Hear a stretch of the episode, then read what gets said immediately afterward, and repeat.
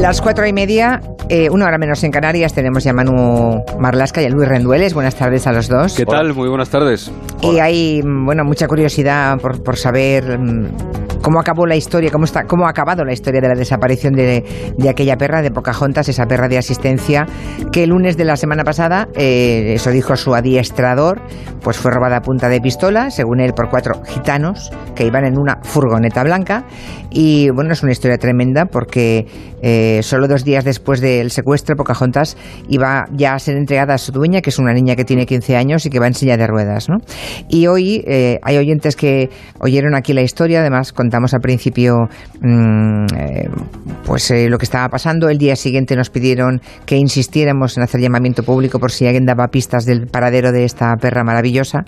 Y, y claro, hay oyentes que ahora mismo, cuando hemos hecho la previa, se han quedado estupefactos, ¿no? Porque hoy hemos sabido que no hubo ni furgoneta, ni pistola, ni, ni verdad ninguna Ni en gitanos. la denuncia, ni gitanos, claro, en la denuncia que presentó el adiestrador de, de, de esa perra negra, mm, labradora, que se llama Pocahontas, que es Alfonso García. Bueno, ¿qué sabemos a esta hora exactamente, Manu?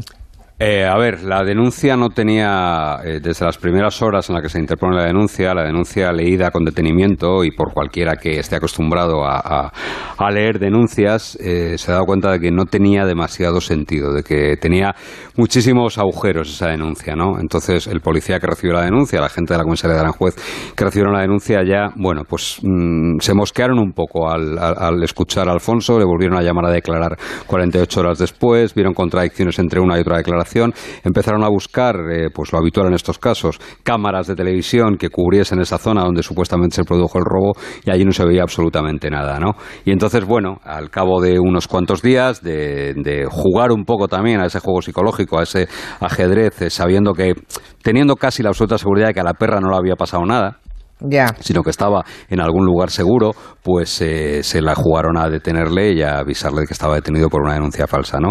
Y ha acabado bien, afortunadamente, la historia, porque evidentemente la perra ha sido devuelta a la fundación donde estaba. Él de momento va a ser imputado por una denuncia falsa, pero puede ser imputado por más delitos, ¿eh? entre otros, y esto llamará la atención, puede ser imputado hasta por un delito de odio, por hablar precisamente de que el robo se había producido un grupo étnico Un grupo de gitanos, Los claro. gitanos, eso es. ¿Y, y por qué presentó denuncia falsa? Es lo que ¿qué- todavía no se ¿Qué sabe. pasó en realidad? Porque A ver, es lo que todavía no se sabe. Ahí hay, hay- hay varias teorías. Eh, hay una teoría que hablaría de que eh, la perra no estaba terminada, para, para Parece que, nos esa, entiendan. parece que esa... Para que nos una- entiendan, una perra está terminada cuando puede trabajar ya. Ya. El compromiso de que es que esa perra iba a estar 24 o 48 horas después ya trabajando en una perra de asistencia, que además es un trabajo bastante delicado. Estamos hablando de que tenía que asistir a una niña con discapacidad, tenía que ayudarla. Y si la perra no estaba acabada y la perra ya estaba pagada, se había pagado, entonces bueno, pues eh, eh, quizás eh, ahí puede estar. Todavía no está claro, ¿eh? no, no, no hay una información todavía terminante ni tajante ¿Y dónde- al respecto, pero, pero bueno, pero ya veremos. ¿Y dónde ha estado todo este tiempo la, la perra? En el domicilio de él, o en el, Ah. el- custodiada por él en cualquier caso. Lo que claro, no la podía sacar ni nada y la perra estaba bien, ¿eh? O sea, ha pasado una semana, pero, a ver, estaba algo más delgada, pero la perra se va a recuperar enseguida. Ya, ya, ya, ya, ya. Bueno, es que eh, a a veces, mm, por lo que por lo que me- me he leído, mm, hay cuidadores que se encaprichan, que se encariñan tanto con un cachorro al que durante muchos meses están educando, años incluso, ¿no? A veces son dos Mm. años, se le toma tal cariño que buscan alguna artimaña para Ya, quedárselo, pero ¿sabes ¿no? qué ocurre con eso? Que no, No podría- es el caso. Pero que además es que no podrían ir a un veterinario siquiera. Que tiene un chip esa Claro, perra. y- no podría, en cuanto un veterinario le pasase Claro. el lector que pasa a un veterinario cada vez que tú llevas a una perra a una consulta, saltaría que es una perra sustraída. Ya, ya, ya, ya. Bueno, es, es- es curioso. Y, y- y los de la fundación donde estaban formando a Pocahontas deben estar también Pues eh, tienen alucinados, ahí, ¿no? sí, eh, ahí la tienen ahí ahora mismo. De hecho, la, la policía acaba hace unos minutos de difundir unas imágenes de la devolución de la perra a, a- a la, a la fundación. Bueno, pues ahí la han recibido y, y- y yo creo que eh, todavía nos queda algo por saber de esta historia. ¿eh? Ya, nos ya. queda algo por saber. Así Sí, que porque- si, si sabemos algo más el martes que viene, te lo contaré. Sí, sí, porque puede haber un móvil económico también, ¿no? Un- Claro. Un perro así Claro. formado debe tener un valor alto. Claro, y puede haber más gente que haya colaborado en esta historia, en, en- en esta denuncia falsa, ya veremos. Bueno, pues, eh, pues contado queda y eh, ante la sorpresa de muchos oyentes que se quedaron en su momento con el corazón encogido, ¿no? Pues ya saben. Eh, y, hay otros oyentes que nos dicen que desde el primer momento les dio pinta de ser mentira. Pues tienen espíritu de policía. Bueno, en la denuncia esto pasa con... Supongo que algunos oyentes se acordarán del novio de Falete, que es lo que hemos hablado antes. No, no, es verdad. El novio de Falete, no, pero el novio de Falete dijo que le habían secuestrado y la policía empezó y se tiró toda una noche fuera de casa. y la Guardia Civil empezó a desconfiar porque daba demasiados detalles del, de cómo había sido todo, detalles un poco rocambolescos, iba cambiando. En el caso de Falete, el novio dijo, llegó a decir, me estoy recordando, que había un, un, muñeco del Fari que bailaba en el salpicadero. y en el caso de Pocahontas, eh, la policía se sorprende mucho porque él cuenta, el cuidador cuenta que son cuatro gitanos, que sale detrás de ellos a pesar de que tiene pistolas, que les persigue, pero que la furgoneta no tiene matrícula. No tiene matrícula detrás. Entonces, claro, que no, no, puede dar detalles de la matrícula. Esa es la primera, eh, digamos, cosa extraña. Y luego que describe unos gitanos un poco que... Eh, ponte a dibujo, dibuja cuatro gitanos, chaval. Y el dibujo que haría cualquiera de una caricatura de un gitano, así los, los, describe él, ¿no? Es decir, había cosas que chirriaban a, cualquier caimán, y, y entiéndase por Caimán, cualquier investigador avezado, cualquier veterano, bueno, pues le, no le gusta como pajea, vaya. Ya. bueno, hoy en el, contada esta historia y de la que seguramente habrá algún detalle que irá trascendiendo dentro de unos días, vamos a la central porque hoy Manu Marlasca y Luis Rendueles van a contarnos en tres hijos de un crimen que en su día conmocionó a todo el mundo. Fue el asesinato de dos hermanos muy pequeñitos de tres años y, nueve, ocho, ¿no? ¿Ocho meses? Seis o ocho meses. A manos de su madre en un ataque de locura, ¿no? En, un brote psicótico. Seguro que se acuerdan, pasó hace casi un año, fue en Godella, en Valencia, y ahora Manu y Luis han tenido acceso a los datos de la investigación. Así que empecemos por el principio, por recordar lo que pasó aquel 14 de marzo del año pasado en una urbanización entre Godella y, Rocafort, allí en Valencia, cuando varios vecinos llaman a la policía y la alertan, y la Guardia Civil, pues también, y, y les dicen que algo está ocurriendo, ¿no? Así fue, y este, esta historia tiene nexos en común, me temo, con la de Logroño. ¿no? lo, de Logroño también. Ahora, eh, la mayoría, cuando las mujeres matan a sus hijos, hay un porcentaje muy alto, a diferencia de los hombres, y esto, aunque suene mal, es así hay un porcentaje alto de problemas mentales, de problemas mentales serios, graves, diagnosticados y largos. Y este caso que vamos a contar hoy de Valencia es así. ¿Y el de Logroño también tiene pinta? Al menos lleva tratamiento psiquiátrico año y medio. Mm. Al menos la madre. Faltan cosas por saber. ¿Y la abuela que ha aparecido en el río? Y también, hay antecedentes familiares de problemas psiquiátricos. ¿De la abuela? cosas por saber. Familiares, no hasta ahí puedo. Ya, ya, vale, vale. De, parientes de la madre también. Vale, vale. Pero vamos, que han encontrado la abuela que buscaban en, la falda del río también, ¿no? La abuela no durmió en el hotel de Logroño. Eh, acompañó a su hija y a su nieta pero de hecho, la habitación estaba su nombre. Y se fue. La habitación estaba su nombre. Y se fue. Eh, no sabemos si no pudo convencer a la hija, no sabemos. Eso todavía la policía está investigando. La policía la buscaba como a todo su entorno, lógicamente. Ya, ya, ya, ya. Eso es lo que ha ocurrido en un hotel en Logroño. ¿En los Bracos se llama? Los, sí, sí. Los Bracos, en, Logroño. Mm, bueno, tampoco podemos contar más porque no hay más información. No, no pero parece, parece, como te decía, que como en muchos casos de mujeres filicidas, eh, hay un problema mental como mínimo serio y grave que ha influido en esta historia. Ya. Y en Valencia, que es lo que, lo que preguntabas, del 14 de marzo en Valencia, sí que está ya determinado que hay un problema mental gravísimo de la, de la mujer. ¿no? Eh, todo empieza el 14 de marzo y un par de vecinos llaman al 112 y cuentan que ven a una mujer que está medio desnuda que tiene el pelo negro y ven también corriendo detrás de ella a un, a un tipo, a un hombre rubio con el pelo largo. Varias dotaciones de la policía local acudieron al lugar y no vieron absolutamente nada. Preguntaron a los vecinos y alguno señaló que las descripciones podrían corresponder a una pareja que residía por allí cerca, en una casa ocupada que estaba bastante cerca de, de ese sitio. Así que los agentes van al sitio indicado y allí a quien se encuentran es a Gabriel Carvajal. Gabriel Carvajal, que es el padre de los críos. Entonces a los policías no les dice nada demasiado coherente, con mucho sentido, solo les dice que su mujer ha matado a los niños. Poco después la Guardia Civil encuentra a María Gombau escondida en un bidón, medio desnuda, con algunos rasguños en la cara, acurrucada en posición fetal y diciendo cosas eh, sin ningún sentido. Hablaba de posesiones demoníacas, hablaba de extraterrestres, de aducciones, hablaba incluso de una secta de pederastas que según ella dominaba el mundo y esos pederastas querían quitarle a sus hijos. Y tardaron un rato, pero ahora después la Guardia Civil encontró los cuerpos de los dos niños, ¿no? Mm. De Amiel y de Ichel, que habían mm. sido asesinados a golpes. Sí, tenían gravísimas lesiones en, sus cráneos, habían sido muertos a golpes. María, la madre, condujo a los agentes hasta el lugar en el que ella misma había enterrado a los niños. No fue una confesión, ella no confesó, no se confesó ser autora de los crímenes, pero sí que llevó a los agentes a donde ella dijo que los había enterrado, que estaba cerca, relativamente cerca de la casa en la que vivían, y estaban separados entre sí unos 150 metros entre ellos. Los dos pequeños estaban desnudos, tenían terribles heridas en sus cráneos, y lo que pasó exactamente es muy difícil de saber, habida cuenta sobre todo del estado mental de la madre, que luego veremos más adelante con detalle. ¿no? Lo que se conoce de lo que pasó en esas horas previas y posteriores es lo que declaró Gabriel Carvajal, que declaró ante el juez el pasado mes de noviembre y que contó lo ocurrido en esas horas críticas. Eh, recordemos que Gabriel Carvajal, digamos el padre de los dos niños muertos, también está en prisión, ¿no? En la, en la misma que María, en Picasen, aunque sin que se le puedan comunicar en ningún momento, ¿no? Eh, porque está en la cárcel, o sea, ¿qué le ha contado al juez sobre lo que pasó el día del crimen? Hizo una, el padre hizo una declaración larga, contó cómo conoció a María, habló de sus creencias, habló de la relación que tenían con sus hijos y sobre todo dio la versión de lo que ocurrió la noche del 13 al 14 de marzo, la última noche. Según él, aquella madrugada todavía no había amanecido y María, su mujer, se abalanzó sobre él desnuda, muy alterada, tenía el pelo húmedo y él lo que recuerda es que ella quería tener sexo en ese momento, que él no quiso y que en ese momento él se dio cuenta que no había ninguno de los niños en la habitación. Así que le preguntó a María, su pareja, por dónde estaban a Mielich. Bueno, eh, estamos en la mañana de 14 de marzo. Decías que aún no había amanecido y la respuesta a, la pregunta que hace el padre de los niños, la, respuesta a la pregunta es terrible. Sí, y tanto que es terrible. Ella, con bastante tranquilidad, según describía Gabriel, le dice textualmente que los niños están en paz, que los niños están con Dios, que los ha llevado a un lugar más seguro. En ese momento los dos salen de casa, guiados por María, que lleva a Gabriel hasta diversos parajes cerca de la vivienda y le lleva hasta el cementerio de Rocafort, que estaba por allí cerca.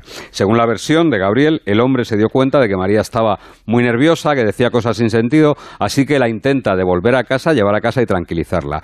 Ella cuando vuelve a casa, seguía empeñada en hacer el amor antes de que se pusiera el sol y saliera la luna, según decía continuamente, y le insistía en que sus hijos no se preocupase, que estaban en paz, que estaban con Dios. Así que ante la insistencia de Gabriel, que no paraba de preguntar por los niños, ella le dijo que estaban en un pozo cercano. Y cuando él se fue a asomar al pozo, se fue a acercar al pozo, ella le intentó empujar y tirar a ese pozo también. Así que a partir de ese momento, lo que cuenta Gabriel, el relato de Gabriel, es terrible y sobre todo da una idea perfecta del estado mental de María Gombau en ese instante. Eh, ¿Y qué cuenta? Que los hijos están desaparecidos eh, y la madre insiste en que están con Dios. Mm. Y entonces, ante esa afirmación, ¿qué hace él? Él sigue buscando, sigue buscando a sus críos por el jardín, alrededor de la casa. María se encierra adentro. Ya había amanecido y en ese momento el padre, Gabriel, se da cuenta de que algo muy malo ha pasado porque él ve sangre, bastante sangre, en el suelo de la piscina, posiblemente el escenario de los, de los crímenes.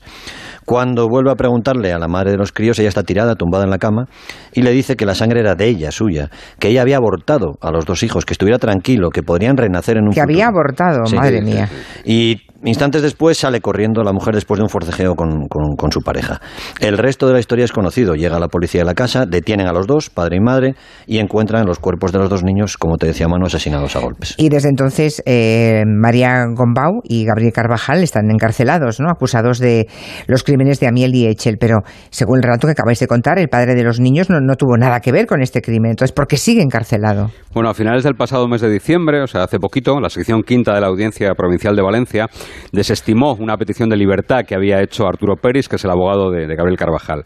El principal motivo por el que se decía que debía seguir encarcelado, según el auto, era que podría fugarse, ya que no tiene arraigo en España. Es cierto, el único arraigo que tenía era su María Gombao y sus hijos, y que tiene familia y amigos en México, país del que es originario. ¿no? Además, él es mexicano, ella es española. Sí, eso es, sí. Él, nació en Bélgica, pero es de, tenía mucha familia en México.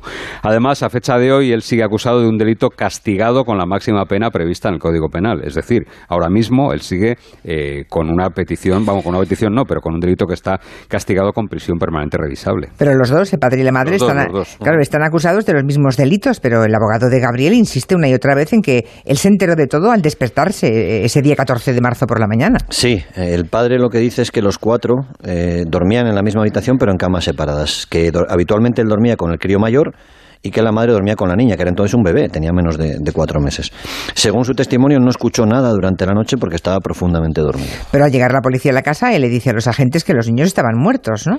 Pues sí, eh, eh, según, según ese escrito del abogado del que te hablaba antes, Gabriel llegó a esa conclusión, concluye que sus hijos están muertos después de ver, de observar toda esa sangre que había en la piscina, después de no encontrar a los niños en las inmediaciones de la casa y sobre todo después de escuchar a María, a su pareja, decir una y otra vez que los niños habían ido con Dios, que estaban en paz. ¿no? Además, el abogado argumentó en su escrito que todas las pruebas recogidas en los registros, y esto es así, hechos por la Guardia Civil, avalan la hipótesis de que María actuó en solitario. Por ejemplo, los agentes, los agentes encontraron sangre de los niños en la ropa de la mujer y ni un solo rastro en la ropa de Gabriel. Pues parece claro, pero en fin, además, según nos contasteis aquí hace unos meses, ella envió unas cartas ¿no? en las que asumía personalmente la responsabilidad del crimen, incluso pedía perdón a, su pareja, ¿no? al padre. Sí, sí, así fue. Ella pidió perdón a Gabriel, se mostró arrepentida e incluso habló del intenso amor que sentían entre los dos, los dos adultos. Sin embargo, hay un momento en esta historia en que la actitud de María hacia el padre de los críos ha ido cambiando, cambia radicalmente y es cuando él le pide a la dirección de la cárcel de Picassent, donde están los dos, no recibir más cartas de la mujer, no quiere que le escriba más cartas.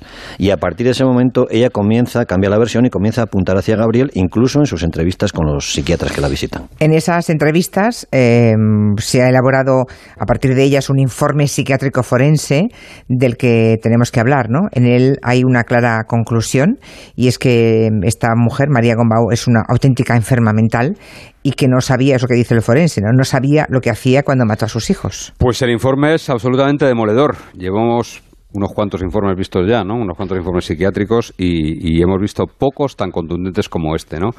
Han hecho tres entrevistas con ella, eh, han estudiado todos sus antecedentes psiquiátricos y dos médicos forenses, dos eh, médicos del Instituto Legal de, de, Valencia, concluyen que María padece una esquizofrenia paranoide. Madre mía. Pero no solo eso. Ellos aseguran que el asesinato de sus hijos es consecuencia directa de su enfermedad. Es decir, no es que estuviese atravesando un momento, sino que no. El asesinato es la consecuencia directa de esa esquizofrenia paranoide que tenía, ¿no?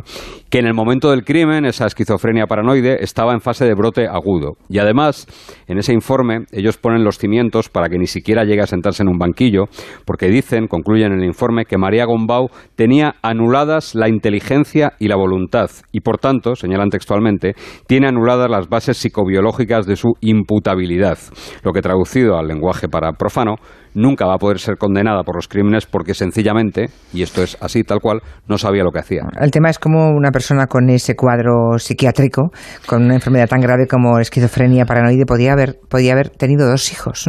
No, le podía estar sin medicación. En esta historia, estar sin medicación. Es que es terrible. En esta historia, Hay, una, hay una historia colateral, digamos, durísima, que es la abuela de los niños que llevaba tiempo pidiendo que se hiciera cargo de los niños y que le quitaran la custodia a su propia hija. ¿eh? Claro, claro. O sea, la, madre sabía que su hija estaba enferma.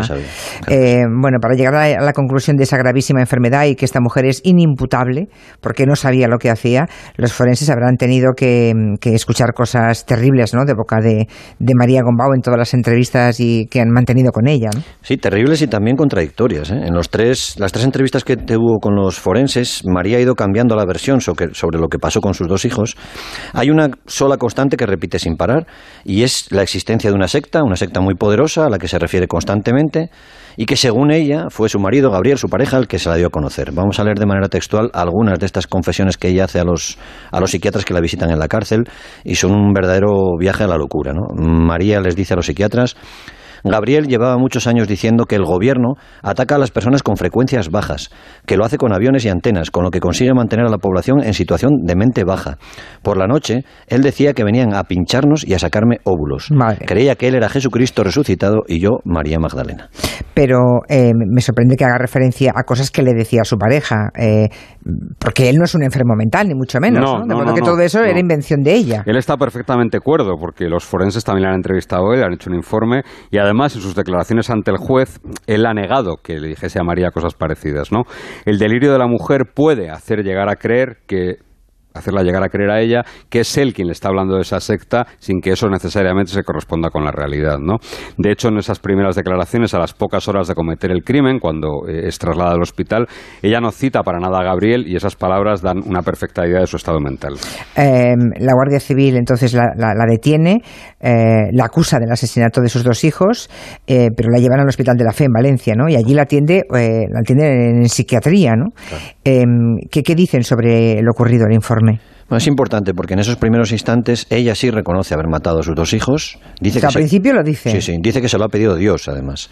Dice que escucha constantemente la voz de Dios, que escucha la voz de la naturaleza, a la que ella llama como Dios femenino, y nada más ser detenida cuenta, por, de modo propio, sin que le pregunten, que el mundo, todo el mundo es víctima de una limpieza mental, de un proceso de adoctrinamiento que empezó con los nazis, con los SS, y que a través de unas personas a las que ella llama los U, unas personas misteriosas, se les va lavando el cerebro a todo el mundo, a la población, para lograr que nos enfrentemos entre nosotros. Y desde, desde esa eh, grave enfermedad mental, ¿Qué, razones dio ella para asesinar a sus hijos? Pues es tremendo también. ¿eh? Ella lo único que dijo es que las sectas habían influido en sus hijos. Dijo que a Miel, al niño mayor, le cambió el alma desde que acudió al colegio, que se había vuelto más agresivo, que era capaz de controlar la voluntad y el pensamiento de ella, de su propia madre. Recordemos que a Miel no había cumplido cuatro años ¿eh? cuando muere asesinado. Cuatro años, sí.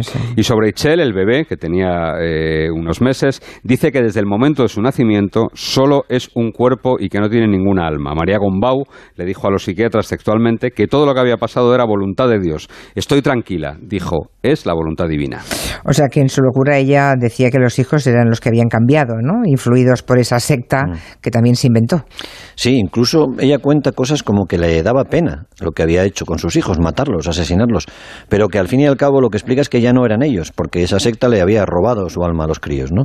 Llegó a decir que los mató para salvar sus almas y para, que, para salvarse también a ella misma. Pero todo esto es lo que ella cuenta en las primeras horas, cuando la mm. detiene la Guardia Civil, ¿no? Y la lleva al hospital eh, y ya, digamos, la Guardia Civil ya ve que está, o sospecha que está en pleno brote psicótico, claro. La misma Guardia Civil, supongo. Y el médico, en el, cuando, eh, recibe a la Guardia Civil y recibe a María, resume el relato de María en ese momento a las 23.30. Han pasado poco más de 12 horas desde, que es detenida y unas cuantas menos desde que se han hallado los cuerpos, unas 6 horas después de hallarse los cuerpos de sus hijos. Y dice el médico textualmente, es conocedora de la existencia de una secta cuyo objetivo es matarla para adquirir su genética. La secta está constituida por familiares, por vecinos, por amigos e incluso por su propia pareja. Posee comunicación con Dios que le orienta sobre cómo actuar. Confiesa que Dios le ha dado poderes y habla de que es Eva y María Magdalena. Uf, el caso es que han pasado ya eh, varios meses. ¿Qué sabemos de la evolución de, esta, pobre enferma? Porque me parece una historia terrible, ¿no? La primera entrevista que le hacen los psiquiatras en la cárcel fue el 3 de junio. Eh, del año pasado, algo menos de tres meses después de que la hubieran detenido, y ahí ya da una versión algo diferente sobre la noche de los crímenes. Ella dice, salí a fumar a la terraza y de repente vi a la niña muerta. Pensé que la secta había matado a mi hija. Entré en la casa, mi hijo no estaba, lo encontré al borde de la piscina. Enterré a mi hijo en un montón de tierra donde él solía jugar. Y a mi hija la enterré en otro montón de tierra donde solía pasear con ella. Desperté a Gabriel y le dije que sus hijos estaban muertos, que los había matado la secta. Y luego después hay también otras dos entrevistas, ¿no? En las que no sé si mantiene o no la misma versión ella. Bueno, en la segunda, que tiene lugar un mes después de la primera, cambia completamente la secuencia de los hechos ya. Dice textualmente. Ha tenido que ser Gabriel el que los ha matado. Yo pienso que nos iba a matar a todos. Él me despertó, salí a la terraza y vi a los niños y los enterré donde habían jugado. Y en esa segunda entrevista es cuando empieza a culpar a, a su pareja, Gabriel, de los hechos, ¿no? ¿Y en la tercera? En la tercera vuelve a la idea de la secta asesina, de la secta que mata a sus hijos, aunque añade algunas cosas. Ella piensa, dice ahora, que es Gabriel quien causó la muerte de sus hijos físicamente. Y lo cierto es que las, tres entrevistas siguen con, con, diferentes delirios, tal y como señalan los forenses, que, insistimos, dejan claro que esta mujer no puede ser responsable legalmente de sus actos por terribles y irreversibles que hayan sido. Es, es, tremendo, ¿eh? Porque, claro, la propia madre de esta mujer em, sabía que su hija no estaba bien, pero tampoco la, nunca la llevó a un psiquiatra. Hay un episodio además, unas horas antes. Sí, la, la, abuela, eso El día anterior hay un, episodio en el que la, la, madre, María Gombau, desaparece con uno de los niños y, eh, y, la encuentran en un pozo. La encuentran en un pozo, al borde del pozo, y la madre ya da ahí la voz de alerta, la voz de alarma, pero desgraciadamente nadie le hizo caso. La abuela llegó a pedir eh, eh, al gobierno valenciano que le, que le quitaran los, los hijos a su. Eh, que le quitaran la custodia. Y llegó a explicar varias veces que no la consideraba capaz de criar a sus hijos. Claro, es que es evidente que esa pobre abuela tenía razón. Pero se enredó en una burocracia que, que hizo pues alargar una respuesta y bueno. Y no, no, llegó a tiempo, no llegó a tiempo. Y, y, el, y, el, y, la pareja, este hombre sí está, como han dicho los forenses, perfectamente cuerdo. ¿Cómo, dejaba a sus hijos en, manos de, una mujer con una esquizofrenia paranoide? Aunque no tuviera él la etiqueta, debía haber comprobado que... Ahí faltan cosas también por saber, Julia. Es una persona aficionada también a la, a la parapsicología, ese tipo de mundos. Sí, bueno, la religión eh, es al esoterismo. En un principio eso sí le gustaba a él, ese... ese, esa, ese... llevó tan lejos, pero, evidentemente, e, ese mundo. Eh, los informes de él lo único que dicen es que, bueno, pues que consume bastante cannabis, bastante droga, pero ya está. Pero su estado mental, digamos que no, no, no tiene ninguna alteración que le impida, eh, eh, que le anule, como, como en el caso de su mujer. Ya. Qué historia más triste, más sórdida, más terrible, ¿no? Vinculada además a, a una enfermedad mental. Bien, pues hasta aquí el tiempo de territorio negro. La semana que viene más. Gracias, Manu. Gracias. Adiós. Chao.